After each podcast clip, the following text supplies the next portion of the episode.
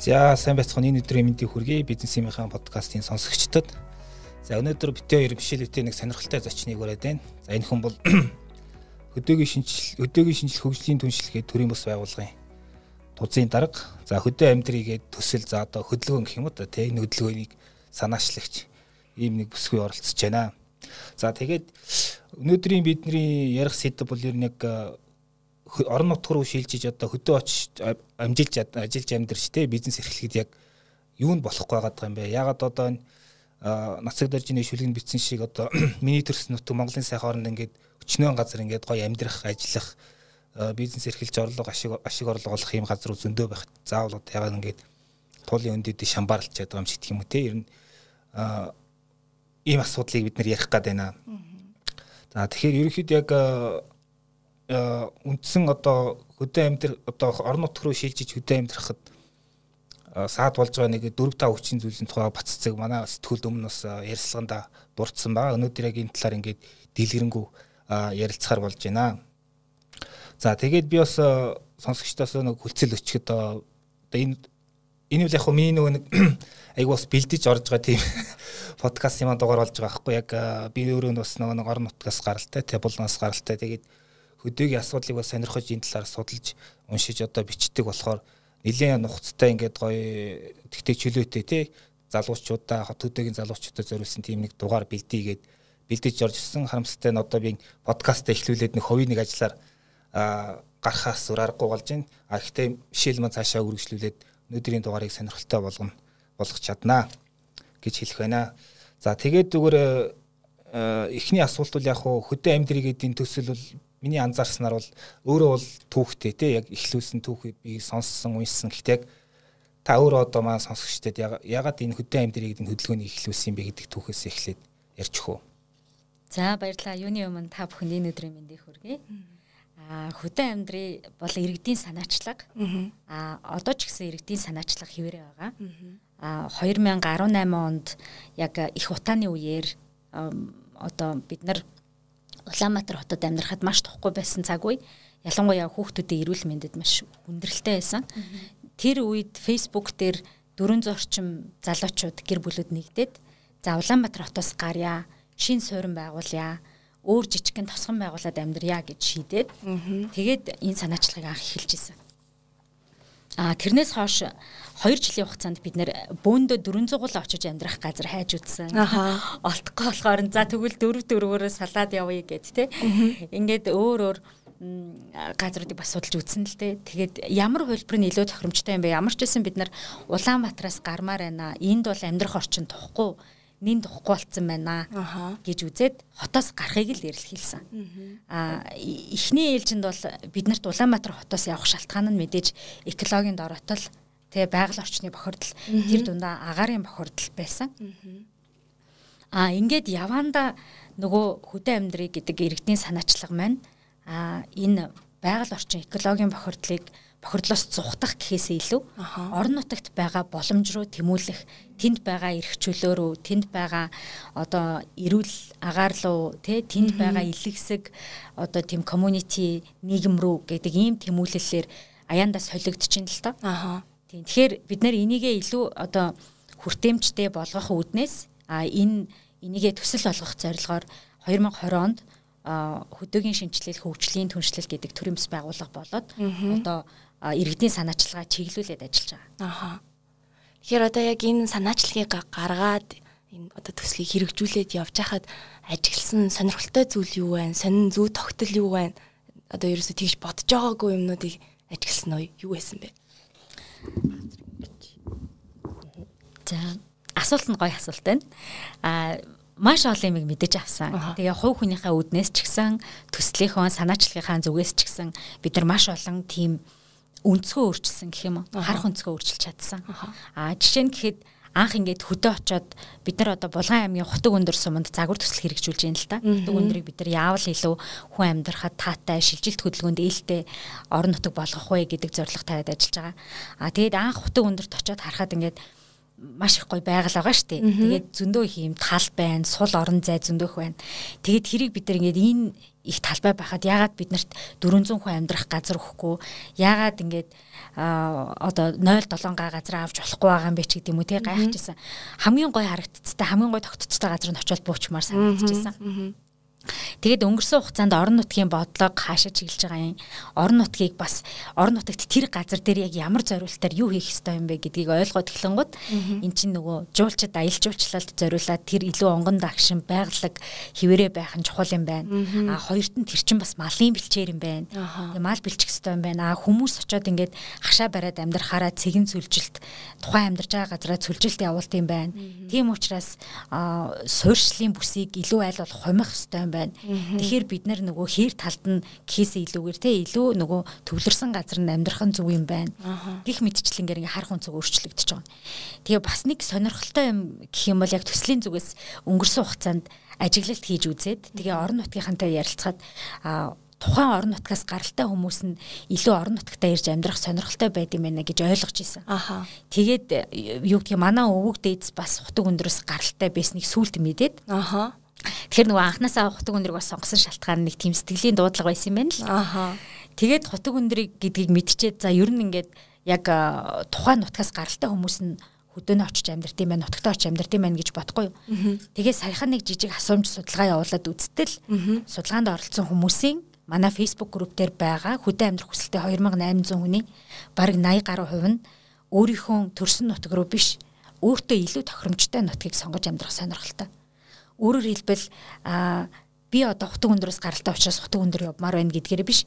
Харин хутаг өндөртэй би ямар ч ураг төрлийн холбоогүй мөртлөө хутаг өндрийн байгаль цаг уурч гэдэг юм уу хүмүүсэн ч гэдэг юм уу тэнд эрхэлж байгаа одоо нийгэм эдийн засгийн тэргүүлэх чиглэлүүд нь ч гэдэг юм уу те миний сонирхол үнэт зүйл зүйлд илүү надад илүү тохиромжтой учраас би тийшээ очиж амьдрмаар байна гэсэн одоо ийм хандлага ажиглагдчихж байгаа. Тэгэхээр энэ бол биднэрт аягүй сонирхолтой байсан. Ааха. Ааха. Тэгэхээр одоо тэнд очиод амьдрий гэхээр тодорхой асуудлууд тулгардаг гэж таарж исэн. За асуудал руу орохоос өмнө эхлээ би боломжийг асуумаар байна л та. Ялангуяа тэнд очиод ажиллах а бизнес эрхлэх гэдэг юм уу боломжууд бас айгүй их байна. Яг л тэнд угаасаа юу ч эхлэх байгаахлаар бүх зүйлд наагдах байх боломжтой тий. Дээрээс нь бас одоо энд хийж байгаа ажил энд илүүдэт ч юм уу тий. Тэгээд байвал тэнд очиод ингэж хийх боломжтой. Бизнесийн санаа юу вэ? Тэнд хүмүүс юу хийж амьдарч байна? Аа одоо таныг гайхшруулсан ч гэдэг юм уу? Ингээх бас боломжтой байна гэсэн бизнес эрхэлж байгаа хүмүүс юу вэ? Аа за би мэдээж миний нэн төрөний зорилго бол миний амьдралд эрүүл мэнд тэр тусмаа эрүүл экологийн орчин чухал байсан учраас би экологийн орчноо дагаад хөдөө орон нутагт амьдрах ёстой гэдэг ийм сэдэлтэй болцсон байгаа шүү дээ. А тэгээд хөдөө амьдрахын тулд нөгөө надад боловсролын орчин сайн засаглалтай газар нутаг тэ засаг захиргаа дээрээс нь бизнесийн таатай орчин орлого олох боломж гэд одоо нөгөө хүний анхдагч хэрэгцээнүүд байгаа. А тэр анхдагч хэрэгцээг хангахын тулд хамгийн түрүүнд ажил хайж үзэж байгаа. Тэгээ ажил хайнгууд ажил хайхад өөрөө маш төвөгтэй. А дээрэс нь олдсон ажил нь бас цалин багтай. Аа. Одоо юу гэдгийг лизинг төлөх боломжгүй хэмжээний байх юм уу те. Харцангуй Улаанбаатар хоттой харьцуулбал бас цалин бага байдаг. Тэгээд ингээд ийм асуудлууд тулгараад ирж байгаа. Тэгэхээр яалтчгүй л очиод ингээд мухарддаг.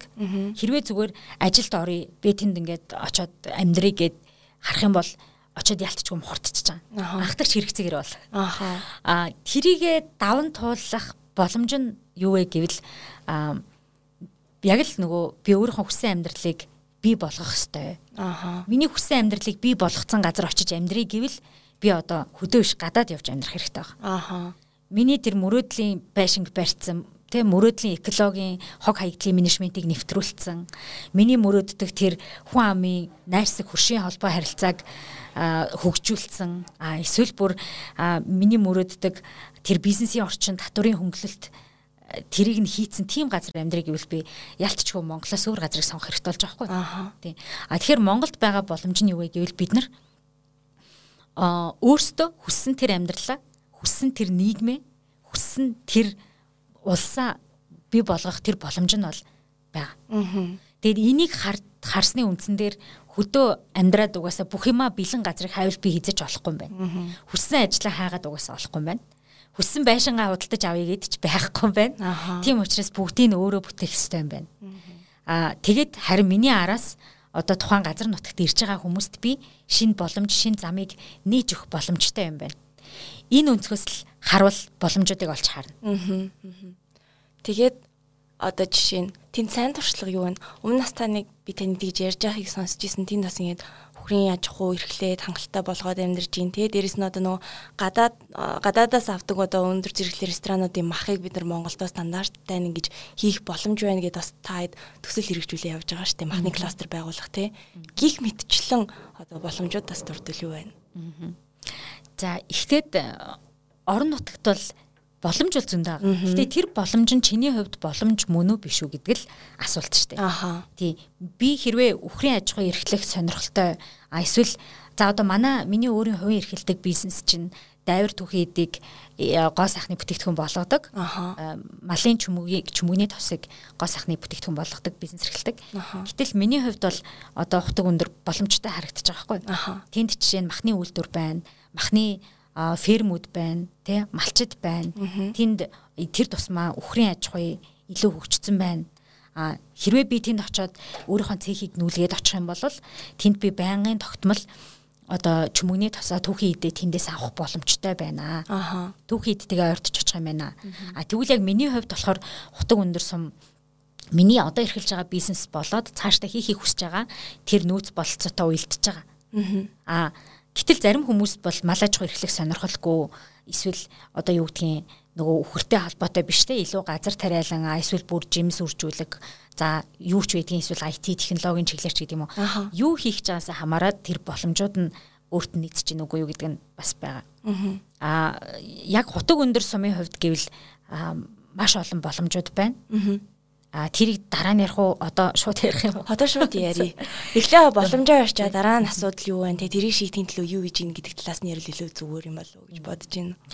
А нэгдүгürt нь миний хутаг өндрийг сонгосон шалтгаан бол мэдээж хангаа газар. Учираас цүлжилт харьцангуй бага. Удаан арай орж ирж байгаа гэсэн үг тийм. А хоёрдугаарт нь байгалийн тогтоц маш сайхантай. Аялал жуулчлалын бизнес эрхлэх хөдөө аж ахуйн бизнес эрхлэхэд тохиромжтой. Стратегийн хувьд аялал жуулчлал, мал аж ахуй, газар тариалан бол Хутаг өндөрсөн болон Булган аймгийн хувьд стратегийн эдийн засгийн тэргүүлэх чиглэл. Тэгэхээр энэ чиглэлийн бизнес хийхэд бол тохиромжтой газар. Аа хоёрдугаарт нь ямар ч төрлийн нөгөө амралт, сувлал байж бас болно. Аха. А энэ боломжийг хараад хутаг өндөр сумын дээр бид нар махны кластер тэр дундаа одоо тансаг зэрэглэлийн prime махны кластер гэдэг ийм төслийг хэрэгжүүлээд одоо ингээд судалгааныхаа ажил дээрээ хамтын түншлэлийн ажил дээрээ эртэндээ явж байгаа. Аа тэгэхээр тэнд 2-5 жилийн өмнө нүүж очсон Канадын иргэн Жереми Тесен гэж хүн байдаг. Аа 8 жилийн өмнөөс Малачгүй тэр дундаа өхрийн ферм эрхэлсэн. Аа тэр хүнийг дагаад Монгол малчид маань За бид нар малаа эдийн засгийн эргэлтэнд богино хугацаанд оруулж болох юм байна. Малаа бас бордож болох юм байна тий. Аа бид нар малаа ингэж бойжуулах хэрэгтэй байна гэдэг ийм олон үлгэр жишээ туршлагуудыг судалсан байгаа.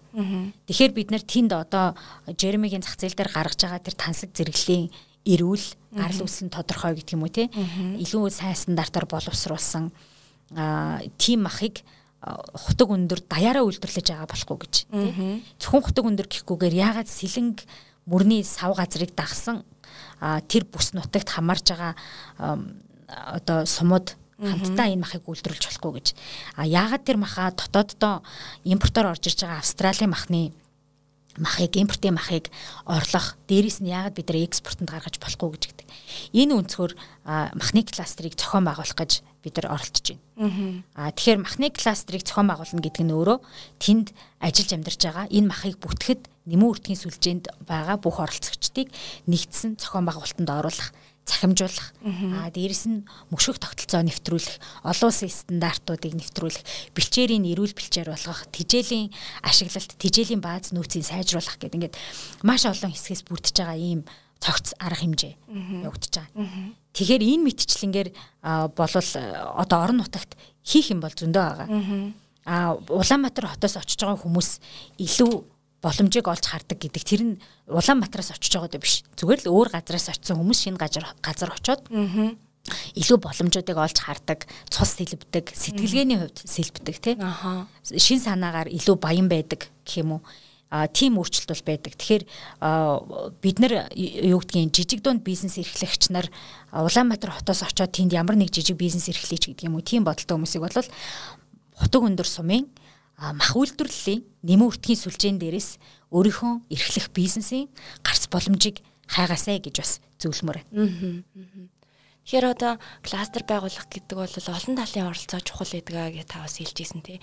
Энд дээр яг төр болон хувийн хөвшил орон нутгийн иргэдтэй яаж хамтарч ажиллаж гин бас орон нутгийн иргэд энийг яаж хүлээж авч гин тэр талаас нь ярил. За Үхрийн аж ахуйн махны кластер байгуулах санаачлаг бол өнгөрсөн оны 8 9 дугаар сараас эхэлсэн. Орон нутгийн засаг захиргаанд бид нар саналаа тавиад Тэгээд одоо орон нутгад ийм боломж байна. Энийг хамтдаа хөгжүүлээгээд Украин аж ахуй эрхлэгчдийн зохицуулах зөвлөлтөй нь засаг даргаанд хамгаан газартай хамтраад энийг хэрэгжүүлж байгаа. А орон нутаг бол маш найрсгаар хүлээж авч байгаа. А малчтын хувьд бол бүр илүү найрсгаар хүлээж авч байгаа. Яа тэгэхээр нөгөө дээр үед нэгдэл гэж байсан шүү дээ тийм. Тэгээд нэгдлийн үед чинь хамтдаа төлөвлөөд эдийн засгийн эргэлтээ ингээд зохион байгуулдаг. Бид нар ямар хугацаанд эдийн засгийн эргэлтэнд оруулах үгээ асуудлуудаа хамтдаа шийддэг. Нэгдсэн төлөвлөгөөтэй байсан тийм. Гэхдээ өмчийн хэлбэр нь төрийн өмчт тий. Одоо бол яг тэр нэгдлэрхүү мөртлөө хамтарсан хамтарч төлөвлөдөг хамтарч борлуулалтаа хийдэг үйлдвэрлэлийн өртөг зардлаа нийлээд бууруулдаг эдийн засгийн эргэлтээ нэмэгдүүлдэг үр өгөөжийг нэмэгдүүлдэг ийм тогтолцоо руу шилжих ёстой гэдгийг малчд бол ойлгоцсон байна. Хоёрдугаарт нь бэлчээрийг бид нэр илүү зөв зохион байгуулалтанд оруулах хэрэгтэй байна. Үгүй бол ойрын 5 6 жилдээ бид нар малаа маллах бэлчээргүй болоод малгүй болоод малчт маань өөрсдөө юу хийх хаачаа мэдэхгүй ийм нөхцөл байдалд очих юм байна гэдгийг малчд бол ойлгоцсон байна. Тэгэхээр биднэрт бол зөндөө олон гашуун жишээнүүд байна шүү дээ. Сая те одоо энэ өм говийн аймагуудад энэ энэ жил ямар их хүнд пихцүүд үзүүл тохиолдов ямар олон мал бид нар бас цагуурын нөхцлөөс шалтгаалаад алдав те. Тийм учраас одоо энэ малчид нийтлэх ёстой юм байна, нэгдэх ёстой юм байна. Биднэрт илүү их инновац хэрэгтэй юм байна. Илүү технологийн шин шийдлүүд хэрэгтэй юм байна. А энийг бол ухамсарлцсан баг. Тэгэхээр харьцангуй манай үйл ажиллагаа бол тэр хүлээлтийн хувьд зохион байгуулалтын хувьд харилцан ойлголцол хамтын ажиллагааны хувьд сайн явж байгаа. За тэгвэл асуудал одоо эндээс асуудал гарч эхэлнэ те. Ямар асуудлууд тулгарч ийн тэдгэрийг шийдэхэд одоо хууль эрх зүйн болон одоо хандлагын те эдийн засгийн ямар асуудлууд тулгарч ийн тэрийг шийдэхийн төлөө та бүхэн бас ямар шийдэл гарцуудыг олж харж ийн. Аа А яг махны кластер дээр үү юу хөдөө амьдрах? За махны кластер дээр ихлээрээ тэгээ ер нь хөдөө амьдрах талаар үргэлжлүүлээд байна авчлаа. За махны кластер дээр гэвэл нэгдүгürt нь манай малчид одоо зах зээл дээр байгаа үн байна. Аха. Махны үнийг жоох ингээ өсөөд ирэх юм бол төрөөс махны үнийг бага байлгах арга хэмжээ авдаг. Аха. А энэ дээр нэг юм уг нэг юм жишээ байна л да. Аа юуны чилийн нэг кластер алюминий кластерын тухай. Аха. Тэгээд энийг манай Монгол Улсын их сургуулийн инхтүүлгээ багш ярьж ирсэн юм. Менежментийн сургуулийн багш. Тэр болохоор яасан бэ гэхээр за манай улс тэ юуг хамгийн сайн хийж чаддаг юм бэ гэдээ ингээ үзсэн чинь альмыг хамгийн сайн тарьж чаддаг байсан байгаа байхгүй. За тэгвэл бид нар альмаар дэлхийд бид нар өрсөлдөх боломж байна уу гэд үзсэн чинь дандаа хямдхан сортын хямдхан алим үйлдвэрлэдэг. Жохон чанаргүй тий. Аа тэгээд за тэгвэл бид нар дэлхийд өрсөлдөхийн тулд илүү үнэтэй сортын чанартай гоё алим үйлдвэрлэх хэрэгтэй байна. Гэт тэгээд алимчтдаа тариаланчтдаа уриалсан байгаа байхгүй. За бүгдээрээ дэлхийд альмаар өрсөлдөё. Альмаа олон улсын зах зээл дээр экспортлё. Тэгэхээр альмаа гоё тариалъя гэд. Тэгсэн чинь тэрийг ард түмний эсэргүүцсэн ба. Бид нар ингээд альмаа та нар өндөр үнэтэй сорт оруулж ирээд тарих юм бол бид нар юу идэх юм бэ? Тэр өндөр үнэтэй сортой альмыг чи худалдаж авч идэж чадахгүй штэ гэд эсрүүцсэн байхгүй. Тэгэнгүүт альмыг гаднаас импортлсон баг нөгөө хямдхан алимыг гаднаас импортлоод а тэгээ өндөр үнэтэйс өндөр үнэтэй сортын алимны үрийг оруулж ирээд тариаланчдаа тариа тарааж өгөөд тэгээ үнэтэй алим тариад тэрийгэ экспортлоод а буцаагаад хямдхан алим болохоор гаднаас импортоор авч иддэг болсон байгаа аа а тэгээ тэр ус болохоор одоо ингээд дэлхийд алимаараа тий маш том зах зээлд э, эзэлдэг юм байж. Тэгэхээр юу хэлэх гээд байгаа юм гэхээр махан дээр жишээ нь бид нар яг ийм адилхан байна. Монголд ингээ маш хямдхан мах үйлдвэрлээд хямдхан байлгахын тулд бэлчээрээ талхлаад тижээхгүй одоо өвлийн цагт малаа цовоогоод гэдэг юм уу тижээчхэр нөгөөд махныхаа үнэндээ хөрөхгүй ашиг гарахгүй штэ. Дээрэс нь нөгөө нэг малдаа хамгийн хямдхан вакцин авч хийгээд тижээл өгч чадахгүй бэлчээрээ садлан аваад тий гэдэг ч юм уу. Тэгэхээр нөгөө үйлдвэрлэлийн өртгийг яаж баг байлгах уу гэдэг рүү бүгд санаа зовж байна. Иннээс болоод бид нар маха дотоодын зах зээл дээр хямдхан үйлдвэрлэж дотоодын зах зээл дээр хямдхан гаргаад дээрэс нь хятад руу бид нар их хэмжээний мах экспортлж штэ. Тэргээ хүртэл хямдхан экспортлдог тий. Тэгэхээр энэний төлөө мал зовж байна. Тижээгдэхгүй байна. Бэлчээр нь сайжрахгүй байна. Идэх юм болтохгүй байна. Тэгээд уур амьсгалын өөрчлөлтөнд тэгээ цагаагаар янз бүрийн байдалд бас эрсдэж байна.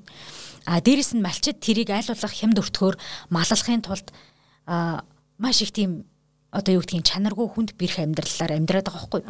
Одоо чинь жилийн дөрөв улирал 24 48 нөгөө 24 7 гэдэг чинь те 7 хоногийн 24 цагаар малынхаа араас явж гин өдөр болгон хоноо хариулж гин өөртөө нөгөө малаа гаргаж гин гэдэг юм уу? Бүх юм тэр за өртгийг яаж хямдхан байлгах вэ гэдгийн төлөө энэ зах зээл дээр тогтоогод байгаа энэ хямд үнээс болоод малчид одоо өртгийг хямдхан байлгахын тулд маш их хүнд хүчээр ажил хийж байна.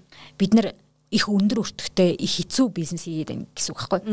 Тэгэхээр энийгээ бид нар илүү Монгол улс чинь бэлчээртэй дээрэс нь одоо жохон л одоо нөгөө үнэ өршөө өсгөх боломжийг тавьж өгөөд махны үнийг үнийг хориглохгүйгээр барихгүйгээр те. А дээрэс нь бүр болж өгвөл гадагшаа өндөр үнэтэй бид нар ямар мах нийлүүлж болох юм? Энэ махан дээр бид нар ямар үнцийг бий болгож болох юм? Магадгүй одоо бэлчээрт тижээсэн те эрүүл органик бэлчээрийн органик махч гэдэг юм уу? А эсвэл энэ малын мах бол гарал үүсэл нь тодорхой гэдэг юм уу те? Энэ мэдчлэнгээр зах зээл дэх одоо эрэлтээ нэмэгдүүлэх экспортод бид нэр илүү өндөр үнэтэй мах нийлүүлэх энэ боломжийг л эрэлхийлэх хэрэгтэй байгаа. Аа ингэж чадах юм бол одоо малчид сайхан амьдрах боломж байна. Малчдад очиод бид нэр за мөшөг тогтолцоо нэвтрүүлье. Та малдаа юу өгснөө бичээрэй. Энэ тариа имийг хийгээрэй те.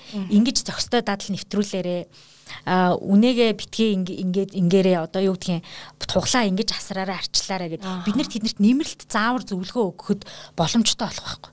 А тэгэхгүй одоо очиод ингээд тийм заавар зөвлөгөө өгөхөр яг хөө гэхээр тийм нэмэлт ажиллагаанууд оруулаад нэмэлт үн цэнд шингээх гэхээр нөгөө махан зах зээл дээр гараад ашиг олохгүй учраас тийм юм нэвтрүүлэх ямар шаардлагагүй байгаа гэсэн. Тийм юм нэвтрүүлээд ямар ч одоо бизнесийг өрөөгөөжгүй. Тэгэхээр энэ тал дээр яг төртөө одоо төр саналаа хүргэсэн тийм шийдэл эргэлхийлсэн юу хийж гинэ. Тэгээд энийг хүлээж аваа шийдэх талаас нь ямар зохицуулт хийх одоо урдаас ч алхаж гинэ үү гэдгийг асуугаад байна л та. Энд дээр ингээд за төр одоо юу гэдгийг махны үнийг сул тавилаа гэж бодоход арт түмэн орилол одоо эсэргүүцэл тусаад ирдэг тийм. Тэгэхээр эхлээд төр гэхээс илүү арт хүн бас өөрсдөө энийг ойлгох хэрэгтэй байна л да. Аа бид нар махныхаа үнийг өсгөхийн өсгөх хэрэгтэй байна те зах зээлийн зарчмаар нь явуулах хэрэгтэй юм байна. Аа эндээс нь бид нар аль болох чанартай мах одоо юу гэдгийг вакцины үлдэгдэлгүй те.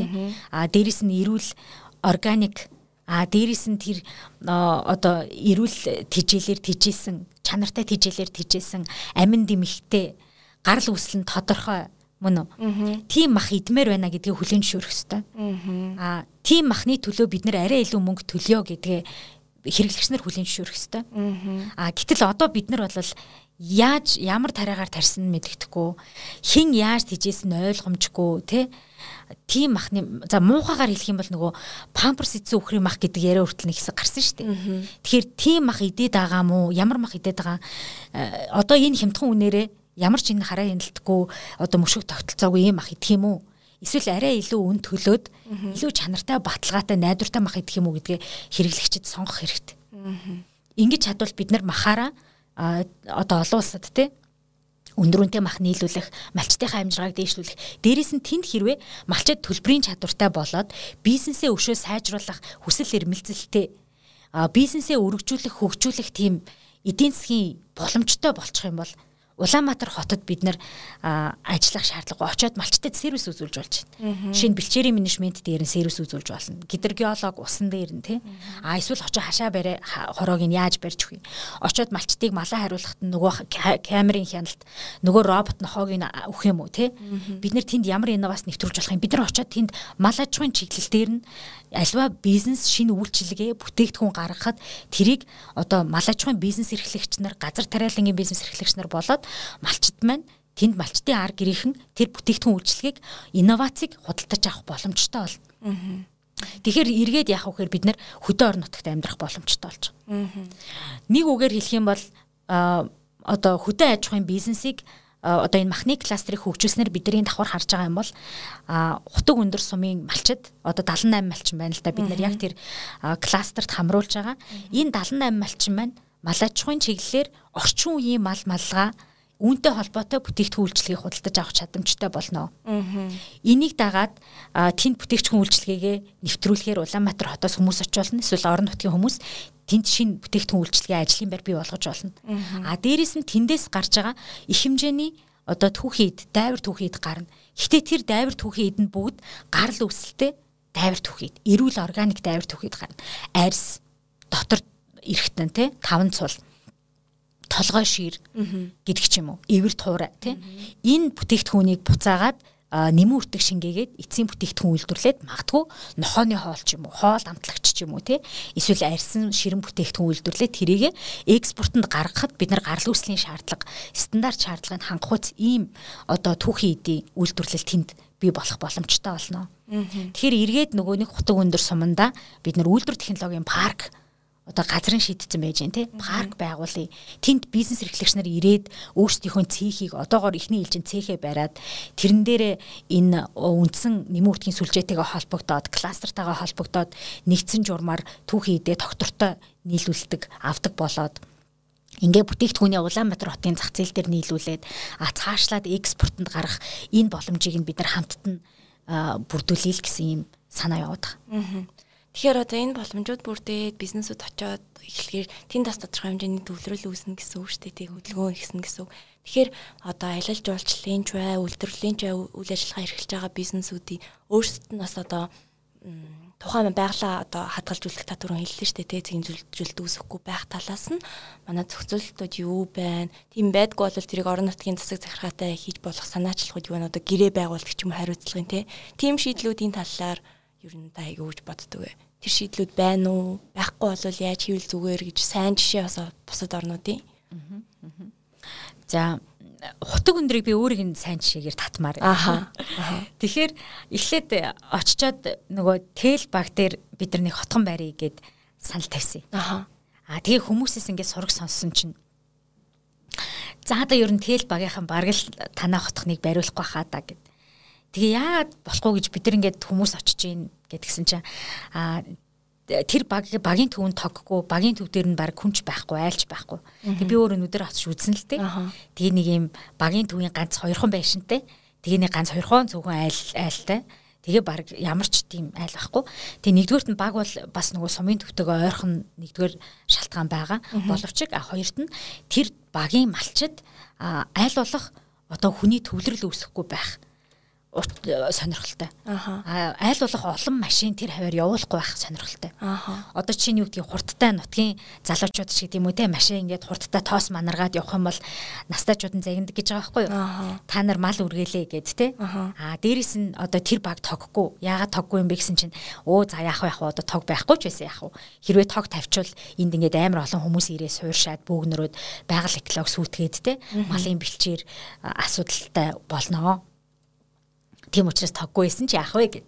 Тэгэхээр тэр хүмүүс ийм одоо юу гэдгийг байгаль эколого болон малынхаа бэлчээрийг мал аж ахуйгаа соёл уламжлалаа тэг авч үлдэхийн тулд тодорхой хэмжээнд золиослол хийхэд бэлэн байгаа байхгүй. Өөрөлдөх юм бол бид нар энэ тог хэрэглэхээс татгалзаж болж байна. А тэгээ магадгүй хэрвээ танах ингээ холтхон ирж барих гэж байгаа бол нөгөө нарны сэргээгт хэрчим хүчээ аваад ирж болно гэж байна. Тэгэхээр эндээс бид нар юу сурах хэрэгтэй юм бэ гэвэл а орон нутаг өөрт нь тэр сайн туршлагууд нь байгаа. Аа. А тэд нар бид нарыг бодвол Улаанбаатар хотод төрж өссөн хүмүүсийг бодвол байгальтай яаж харьцах юм? Байгалаас юуг нь бид нар устгахчвал буцаад бидний амьдралд сөрөг нөлөө үзүүлдэг юм. Юуг нь бид нар авч үлдэх ёстой юм гэдгийг тэр хүмүүс харьцангуй мэдчихэе. Аа. Тэрийг сурах хэрэгтэй. А хоёрт нь гэвэл бид нар очиод нөгөө өнгө нэм төрөмс байгууллагынхныг авч утсан. Аа хогны менежментийн талаар ингээд мэдээлэл өгөөд зөвлөгөө өгүүлээд а тэгээ хогийн цэгийг очиж үзээд тэгэхэд ингээ манай сургалтанд ийм малчид аяух оролцсон. Аа за бүгдээрээ хогны менежментээ сайжруулах зорилготой хогоо ангилж ялгадаг клуб байгуулъя. Хинхэн орох вэ гараа өргөе гэсэн чинь малчид бүгд гараа өргөж байгаа. Ааха. Тий. Тэгэхээр малчтын хувьд хамгийн их тэр санаа зовоож байгаа юм бол энэ хогчин биш вэ наа энэ хогийн цэг салхины дээр байгаа нь буруу байна. Энэ хог ил задгаа хайж байгаа нь буруу байна. Бид нар энд ямар нэгэн болохгүй байна гэдгийг тэр хүмүүс биднээс түрүүл ойлгоцсон. Тэгэхээр тэр хүмүүс чи өөрөө эсэргээрээ нөгөө байгаль дэлхийнхээ нүдэн чихэнд болоод ам нь болоод биднэрт ингээд мэдээлэл өгч байгаа. Ааха. Тэгэхээр бид нар тэр хүмүүсийг сонсох хэрэгтэй байна гэдгийг бол маш сайн ойлгож байна. Тэгэхээр магадгүй тэндээс бид нар хамгийн зөв менежменттэй ч олж болно. Ааха. А гэхдээ өөрсдийнхөө одоогийн одоо олон улсад мөрдөгдөж байгаа тэр судлагдсан шинжлэх ухаанч, арга барил, шинжлэх ухаанч менежментийн арга зүгээ авч очоод тэр хүмүүсийн тэр одоо хар хайрцагны бодлого гэхүү те эсвэл мэрэгэн ухаан гэхүү уламжлал гэхүү энэнтэй хослуулад тэр маш сайн одоо хөрсөн дээр буусан тим менежментийг хийх ёстой гэж харж байна. Аа. Тэгэхээр заавал одоо засаг захиргааны нэгжээс орон нутгаас тэрийг зохицуулна гэж хүлээхгүйгээр хүн өөрийнхөө хандлагаар те ухаанаар энд хандах нь зөв гэж ойлгох нь шүү дээ те ер нь бол заавал тэрийг хүлээгээд авах хэрэггүй байна. Хүлээх хэрэгтэй шаардлага. Төр засгаас мэдээж янз бүрийн бодлого явуулж байгаа те. А төр засгийг сонсох биш төр засаг ард түмнээ сонсох хэрэгтэй байхгүй бид нар өөрсдөө эхлээд дотоодоос асуудлаа болоод өөрсдөө юу хүсэж байгаагаа болоод тэр хүсэж байгаа зүйлдээ хүрэхийн тулд ямар асуудал бэрхшээл байгаа юм тэрийгэ тодорхойлоод тэрийг шийдэхэд бидний оролцоо юу юм? Хувийн хвшлийн оролцоо юу юм? Малчтынх нь юу юм? Э, төрийнх нь юу юм те орон нутгийн засаг захиргааных нь юу юм иргэний нийгэм төрийн бас байгууллагын оролцоо юу юм бэ гэдгийг тодорхойлоод яг төрд хийх ёстой юм бид нар хэлж өгөх ёстой яг төрийн оролцоо бол энэ биш үү. Тийм учраас яг энэ хэсгээ та нар өөрсдийнхөө үүргээ биелүүлээч гэдэг шаардлага тавих хэрэгтэй болохоос биш. А төр биднэрт иргэн юу их ёстойг зааж өгөөч гэд хүлээж болохгүй. Та сая хэллээ шүү дээ тодорхой хэмжээний золиос гарах гэх тэр хүмүүс бэлэн байдаг гэж байна. Та жишээ нь одоо хөдөө хөдөө амьдрах амьдраа гэж ингэж шийтчихэд одоо сэтгэлийнхээ өөрлөөр гэдэг юм тий асуудлууд байгаа. Надад ийм хэрэгтэй мэд гэдгийг ойлгоо тэр бүхнийг өөрчлөх гээд ингэ явж байгаа дээ тий. Та жишээ нь хувьдаа юунаас татгалцаад юуг золиослоход бэлэн юуг золиослохгүй юуг өөрчлөх хэрэгтэй гэж бодож байна хөдөө амьдрахын тулд. Аа магадгүй 10 хэдэн жилийн өмнө байгаад тэр үед би залуу байхдаа найзуудтайгаа 7 хоногт 3 удаа гадуур гардаг шинэ ресторануудыг тэ туршдаг. Мөн үү? 7 хоногт 3 өдөр ажил тарахыг хүлээж байгаа. Ажил тарангууд найзуудтайгаа уулзч хөгжилдөг ч юм уу. Тэр цаг үед байсан бол миний хандлага шийдвэр бас арай өөр байх байсан байх. Аа тэгтээ одоо бол би юунаас татгалзахыг хүсэж байна вэ гэхээр тансаг үйлчлэгээнээс татгалзахыг бол зөвшөөрч байгаа. Аа. Өөрөөр хэлбэл одоо Улаанбаатар хотод хамаг одоо гоё шинэлэг салон үйлчлэгээ, тэ, ресторан үйлчлэгээч гэдэг юм уу те. Ийм спортын янз бүрийн activity гоё центрүүд, чөлөө цагаа өнгөрүүлэх янз бүрийн үйлчлэгээнүүд гарсан байна те. Гэхдээ энэс бол татгалзахыг зөвшөөрч байна. Аа. Аа яагаад тэгэхээр нөгөө талаасаа би өөрийгөө ингээд одоо нас ахих тусам гэх юм уу? Аа илүү нөгөө байгалийн амтан гэдгээ ухаарад Тэгээ байглаасаа хол байх нь миний болоод гэр бүлийн сэтгэл зүй, хүүхдийн сэтгэл зүйд эн чинь сөрөг нөлөөтэй юм байна. Зөвхөн гэр бүлийн биш нийгмийн сэтгэл зүйд бас эн чинь сөрөг нөлөөтэй юм байна. Тэгэхээр байгалийн амт учраас байгальтайгаа яаж харьцах арга ухаанд суралцах хэрэгтэй. Энийг орхигдуулсан өнгөрсөн юу гэдгийг 30 гаруй жилийн хугацаанд Улаанбаатар хотод амьдрахтаа би тэр байгальтай ойрхон байхын ач холбогдлыг золиослсон байгаа хгүй. Тэгвэл одоо тэрийгэ буцаагаад олж авъя гэсэн ийм ирмэлцэл байна. А хоёрдугаарт нь гэвэл одоо ийм олон хүнтэй газар амьдрахын бас нэг давуу тал нь юу гэдэг л да. Нөгөө хувийн нууц нууцыг ингээд хамгаалсан ч юм уу те. Аа юу гэдгийг манай хажуу талын айл хизээч орж ирж манай гэрийн хаалгыг хамаагүй онгоолгож орж ирэхгүй шүү дээ те. Тэгээ бараг л би хажуу талынхаа айлын хүмүүсийг ямар хүмүүс байдгийг мэдэхгүй ч гэдэг юм. Тэгэхээр миний хувьд ийм нэг юм комфорт зон үүссэн тухтай одоо миний хувийн нууцлал хадгалагдсан ч юм хамгаалагдсан ч юм уу те нийгмийнхээ байдлаас болоод тэгээ эсвэл хүмүүс бие биенийхээ хувийн асуудлыг сонирхдаггүй тийх завгүй явж идэг те. Хитрхи олон учраас сонирхдаггүй а гэтэл орон нутагт болохоор эсэргээрээ тэнд нөгөө цөөхөн хүн амьдардаг учраас илүү мэдээлэл авахд амархан би бинийг илүү сонирхдог, судалдаг, хүн хүнээ судалдаг тий. Энэ хүн юу хийж ийн, энэ хүн юу хийдгийг, юу хийж чаддгийг, энэ хүн өнөөдөр юу хийсэн гэдгийг нь хүртэл сонирхож шүү дээ тий. Тэгэхээр нөгөө бидний ярьж хөвшнээр бол нөгөө цуу яриа хурдан тардаг, ховж хурдан тардаг ч гэдэг юм уу. Одоо ингээ хаасаагүй камертай ч гэдэг юм уу тий. Тэгэхээр тэр талаасаа э, яг шилжилт хийхэд надад жоохон хэцүү санагдсан. Аа. Тэгээд нөгөө санаа зовнилттой тий. А тэгвэл энэ нь нөгөө талаасаа сайн. Өөрөөр хэлбэл дээр үед ингээд жоохон бахад намайг жоохон бахад манай хажууд талын айл орж ирэл хүүхдээ манай гэрт үлдээгээл явдаг. А эсвэл түлхүүрээ үлдээчихэл явцдаг тий. А эсвэл одоо будаа гурал дуусчлаа гэж би биндээ юмаа хуваалцдаг. Тим илүү юм гой хуршийн холбоотой амьдардаг байсан. Тэгэхээр тэрийг бол өнгөрсөн хугацаанд Улаанбаатар хотын төвлөрлийн улмаас энэ олон хүний суурьшлаас болоод бид нар амьдралын юм аяга шалтгаалаад тэр уламжлал алдчихъя. А гэтэл тэр маань бол орон нутагт байна. Гэхдээ тэрийг сайнаар ашиглах уу, муугаар ашиглах уу гэдэг бол тухайн хүний өөрийнх нь мөн чанартай холбоотой асуудал. Тийм учраас эргээд тэр хөршийн холбоо нэг нэгнээ хайрлсан, инэрсэн, бие биендээ тусархаг тэр нийгмийн тогтолцоо руу буцаж очиод хүүхдээ бас тийм нийгэмдэр өсгөх нь зөв юм байна гэж бас хувьдаа харж байгаа. Аха. За золиослж чадахгүй зүйлийн талаар гэвэл юу баха одоо жишээ нь тэнд очиход тулгарж байгаа нэг тодорхой бэрхшээлүүд байна гэдэг үг ярьжсэн те хүүхд боловсрал байгаа, дид бүтэц байгаа. За тэр логистик байна. Өшөө одоо а ажлын байр те тагас хэлсэн түрүүн гих мэтлэн асуудлууд юу байна. Тэгээд энийг өөрчлөхийн төлөө юу юу хэрэгтэй байна гэдгийг харж байна. Аа. Золиослж чадахгүй юм гэвэл мэдээж одоо чанартай нийгмийн үйлчлэгээ. Одоо иргэнийхээ төлөө байдаг хууль хүчний байгууллага. Аа иргэнд хүртээмжтэй нийгмийн үйлчлэгээ. Аа зөв шударга тэгш хүртээмжтэй шийдвэр гаргадаг төр засаг. Тэ? Аа дээрэс нь одоо эрүүл мэндийн чанартай үйлчлэгээ. Ааха. Боловсролын чанар, хүртээмж. Аа за ажлын байрд сурч хөгжих тэгш боломж, өөрийгөө хөгжүүлэх боломж а нийгэмдээ өөрийнхөө хувь нэмрийг оруулах тэр оролцоо ялгарлан гадуурхгүй байх. За энэ эдрийг бол золиослж чадахгүй. Тэгэхээр өөрөөр хэлбэл би байгальд амьдрахын тулд авилга ашиг сонирхлын зөрчилтэй газар очиж амьдрахгүй. Байгальд эрүүл агаарт сайн хуршийн харилцаатай газар амьдрахын тулд би эмнэлгийн үйлчлэгээгөө эсвэл одоо чанаргүй боловсралтай тийм газар үр хөвгтөө өсгөж чадахгүй Тэгээ энэ бол нөгөө золиослж чадахгүй юм шүү дээ тий. А эсвэл интернетгүй газар очиод өсч хөгжих боломжгүй хувийн хувьд өөртөө нөгөө хувь хүний хувьас болон үр хөвгүүдийнхээ хувьд мэдээллээс хоцрогдох. Тэгээ тэр хоцрогдлыг бас авмааргүй байна. Тэгэхээр энэ утгаараа өнөөдөр бид нар энэ хөдөө амьдрыг гэдэг төслийг хэрэгжүүлж байгаа.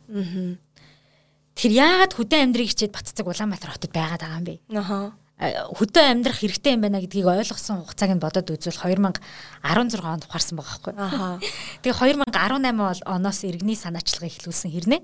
Одоо 2021 он болчиход хахад Баццэг хоттой л байгаад шүү дээ. Тэгэхээр өөрөөр хэлбэл би нөгөө золиослж чадахгүй юмдаа хоригдоод байгаад байна гэсэн үг байхгүй. Тэгээ өнөөдөр хутаг өндөр суманд бидний хэрэгжүүлж байгаа төсөл бол хутаг өндрийн ерөнхий боловсролын сургуулийг хөдөөж их сургуулийн лицей сургууль болгоё. Аа. Магадгүй манай хүүхд малын эмч болох ч юм билүү те. Тэгвэл Монголын шилдэг малын эмчнэр Булган аймгийн хутаг өндөр сумаас төрг. Тэр сургуулаас гараг. Аа тэндээс магадгүй хамгийн шилдэг фермерүүд төрг. Одоо бүх салбартаа гэдэг юм уу Монголын гэдэг юм уу дэлхийн топ сургуулийг бид нэр тэнд хийж чадахгүй байх л да. А тэгвэл ядаж яг мал аж ахуйн чиглэлээрээ фермерийн чиглэлээрээ бид нар хамгийн сайн сургалттай байгаль а одоо хим физик те байгалийн шинжилгээ ухаанаар сонгон сургалттай тийм сургуулийг хийл та. А тэгвэл би нөгөө хүүхдийнхээ өмнөөс хийсэн сонголтондоо харамсахгүй байх боломжтой байхгүй. Тэгэхээр хутаг өндөр сумын сургуулийг бид нэр яаж илүү одоо өрсөлдөх чадвартай хүүхдүүд нь илүү мэрэгжлийн чиг баримжаа багасаа авдаг тий. Дээрээс нь хилний одоо сургалт нь сайн а аль болох мэдээлэлээс хоцрохгүй ийм байх уу гэдэг дээр анхаарахаас өөр арга байхгүй. Яг тэгэхээр би тэртээ тэргүй золиослж чадахгүй учраас би өөрийнхөө тэр золиослж чадахгүй юмыг юмдаа хорогдоод хотод үлдэх биш. Тэрийг амьдрахыг хүсэж байгаа газартаа бий болох хэрэгтэй байна гэдэг одоо зорилго гарч ирж байгаа. Аа хоёрдугаарт нь гэвэл э, бизнесийн орчныг сайжруулах хэрэгтэй байна. Мэдээж Улаанбаатар хотод би бараа бүтээгдэхүүний түгээдэг дэлгүүрүүдтэйгээ ойрхон байж гин. Түгээлтийн компани нь байж гин, тий? Түүхийн эдэн одоо амархан авчиж гин ажилч боловсон хүчнүүд нь байж байна. Тэгэхээр би энийгээ золиослоод нэгэнд хөдөө явах гэж байгаа юм бол тэнд очиод надад адилхан дүүцхүйц хэмжээний одоо хөнгөлөлт урамшуулал дүүцхүйц хэмжээний бизнесийн таатай нөхцөл хэрэгтэй.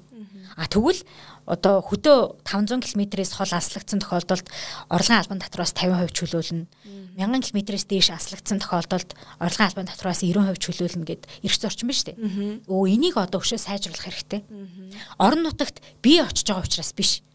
Орон нутагт яагаад бизнесүүд одоо сайн хөгжиж чадахгүй байгаа юм?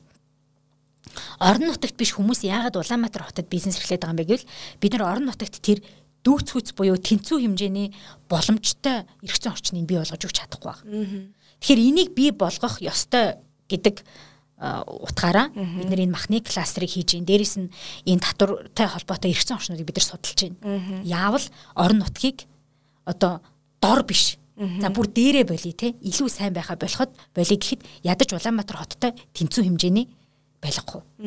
Аа Гуравдугаарт нь гэвэл хүрээлэн борчны асуудал. Жишээ нь хутаг өндөр суманд очоод гэр бүлэрээ шилжиж очоод амьдраад одоо 5 жил болж байгаа багш эмэгтэй ярьж байна л.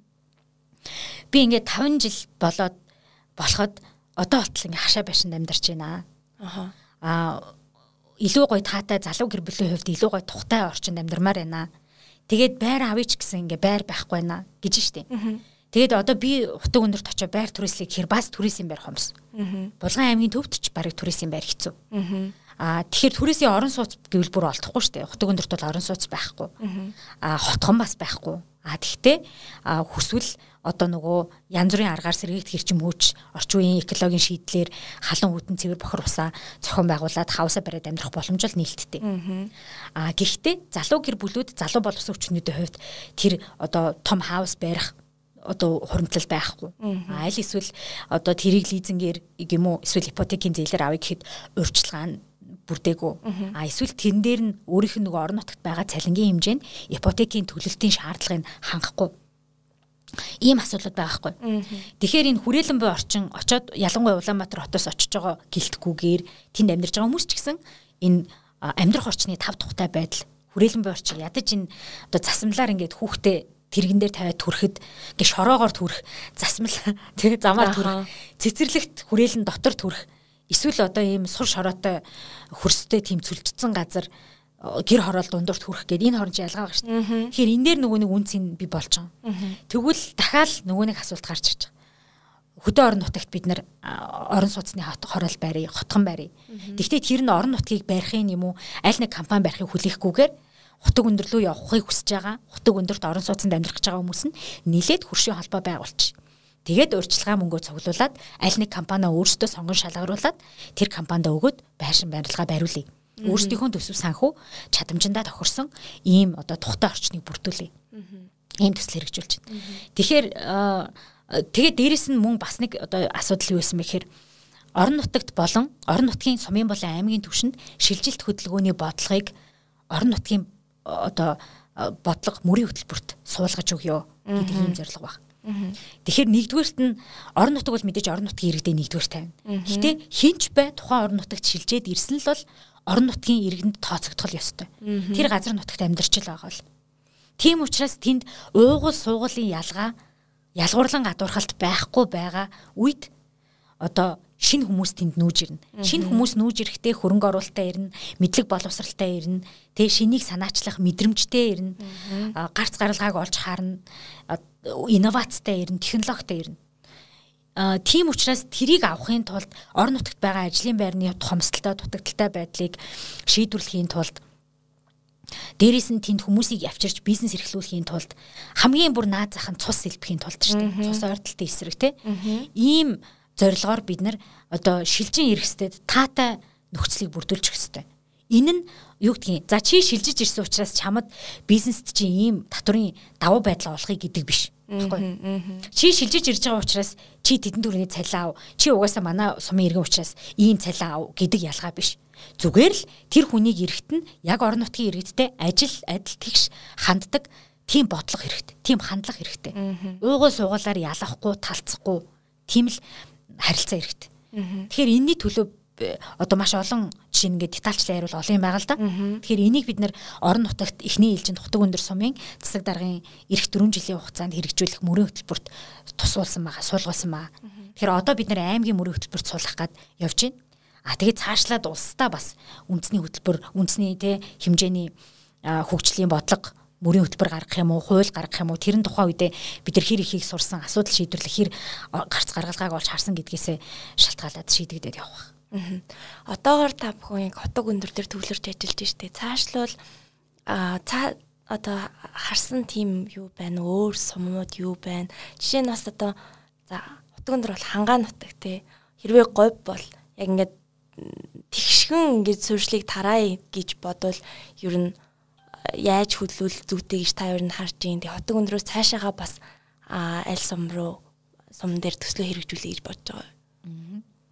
За бидний хувьд эхлээд хутаг өндөр дээр загвар боловсруулах зорилготой байгаа. Аха.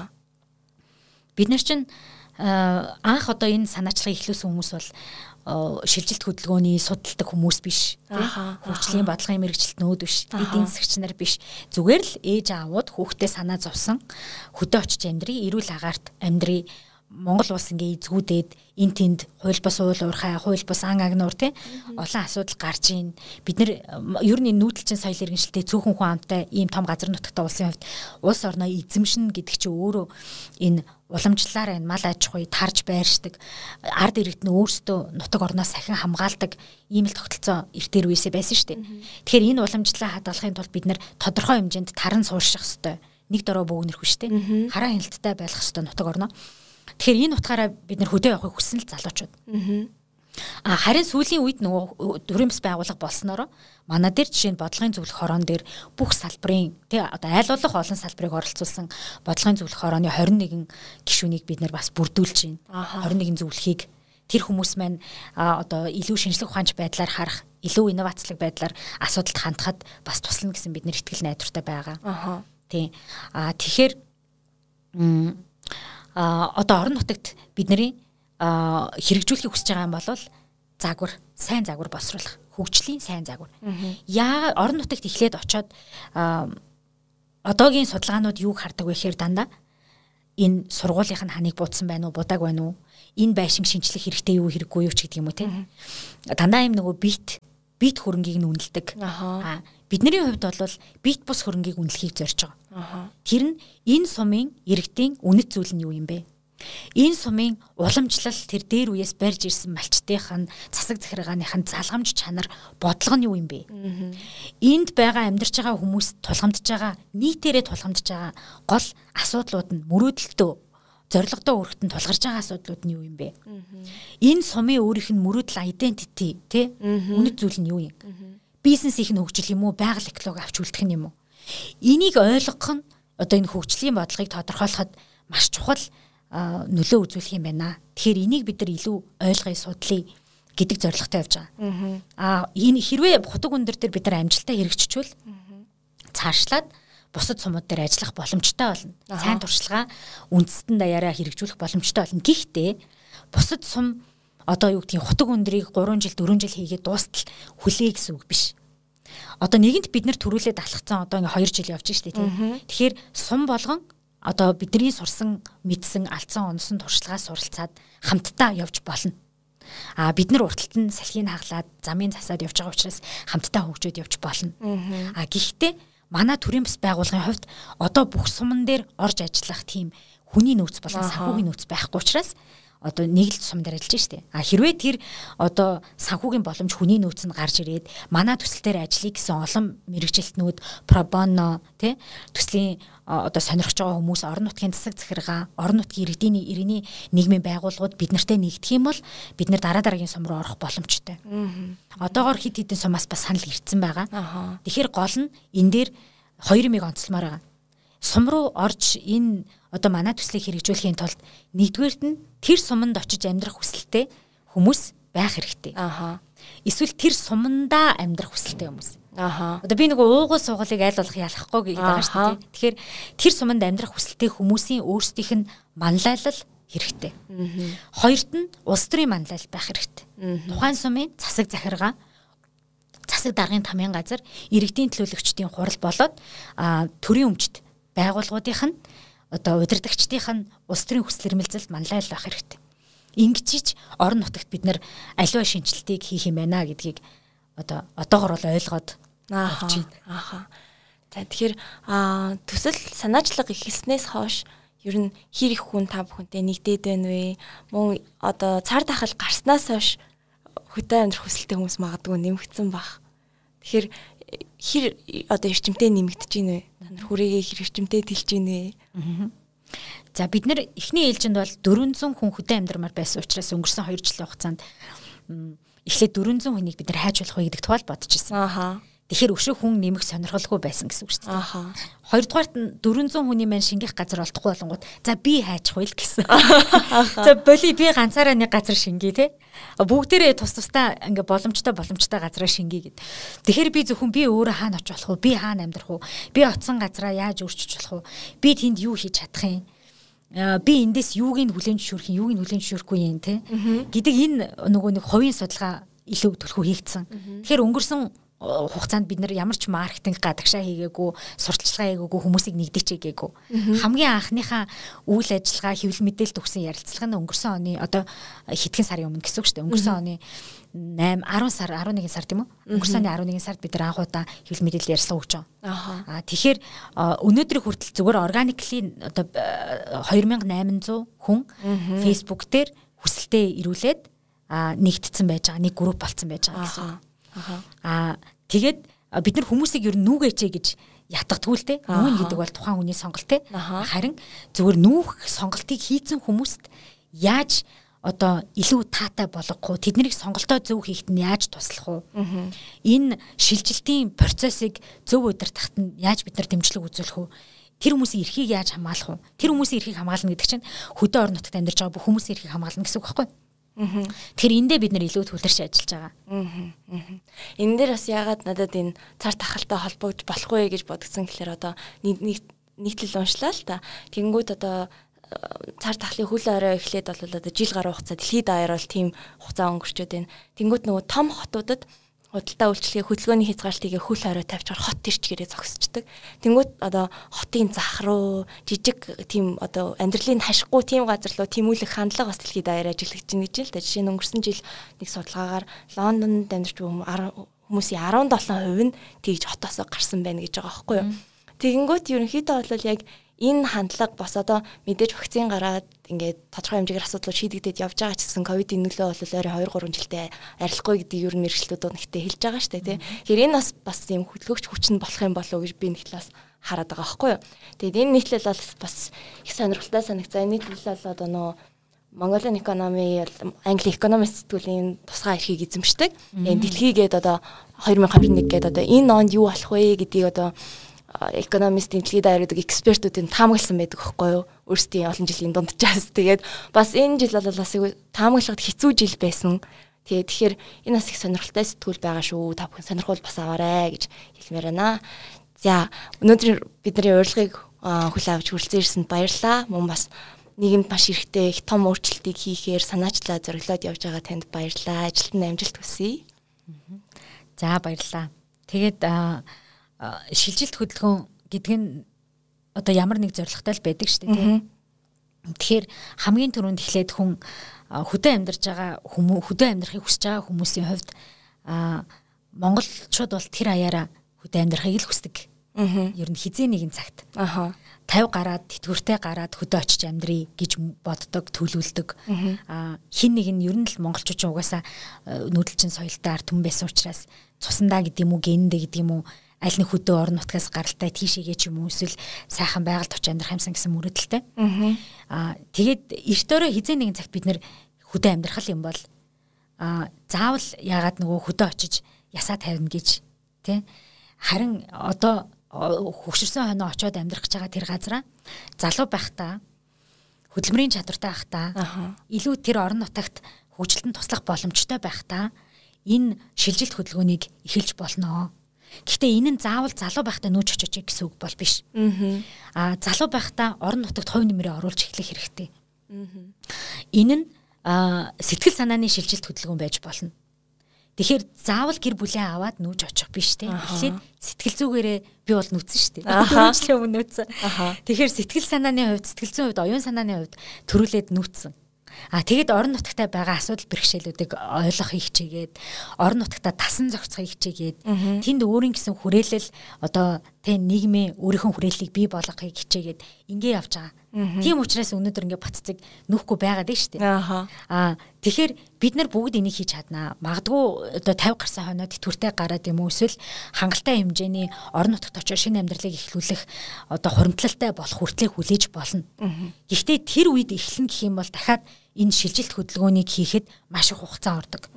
Тэгэхээр энэ сэтгэл зүйн оюун санааны шилжилт хөдөлгөөнөө одоо эхлэсэй гэж уриалмаар байгаа. Ааха. Тэгээд орон нутгатаа хувь нэмрээ оруулж болно. Зундаа очоод шавграа аваад амьдардаг тэнд байгаа имлэг сургуульдаа өөрийнхөө тэ сайн дурын ажлыг хийдэг, хүмүүстэйгээ танилцдаг. Эсвэл бүр онлайнаар ч хамаагүй нутаг орондоо хэрэгтэй хүмүүсийн зуучилж өгдөг. Шаардлагатай мэдлэг боловсрал мэдээллийг нь өгдөг харилцан холбоог нь тогтоож өгдөг. Өөрөөр хэлбэл одоо манай найзууд намайг зарим шоолдیں۔ Чи Улаанбаатар хотод суугаа хутаг өндрийн өргөмжит консул юм уу гэж. Тэгэхээр тэгэхээр тухайн орон нутагтаа очиж амьдрна гэж бодож л байгаа болвол тий өргөмжит консул шиг байж болно. Ааха. Тэгээд өөрөө тэр үедээ бэлэн болсон үедээ орон нутагт очихд чинь орон нутаг чинь илүү сайхан, илүү тухтай, илүү хөгжилтэй өөрт ч бас илүү нийцтэй тасан цогцсон тийм байна. Тэгэхээр энэ процессыг эхлүүлэх нь чухал юм аа л гэж онцлмаар байна. За баярлаа. Энэ уриалгыг бас та бүхэн бодож үзээрэй. Дор дорноо хэрэгжүүлж үзээрэй гэж хэлмээр байна. За баярлаа. За баярлаа.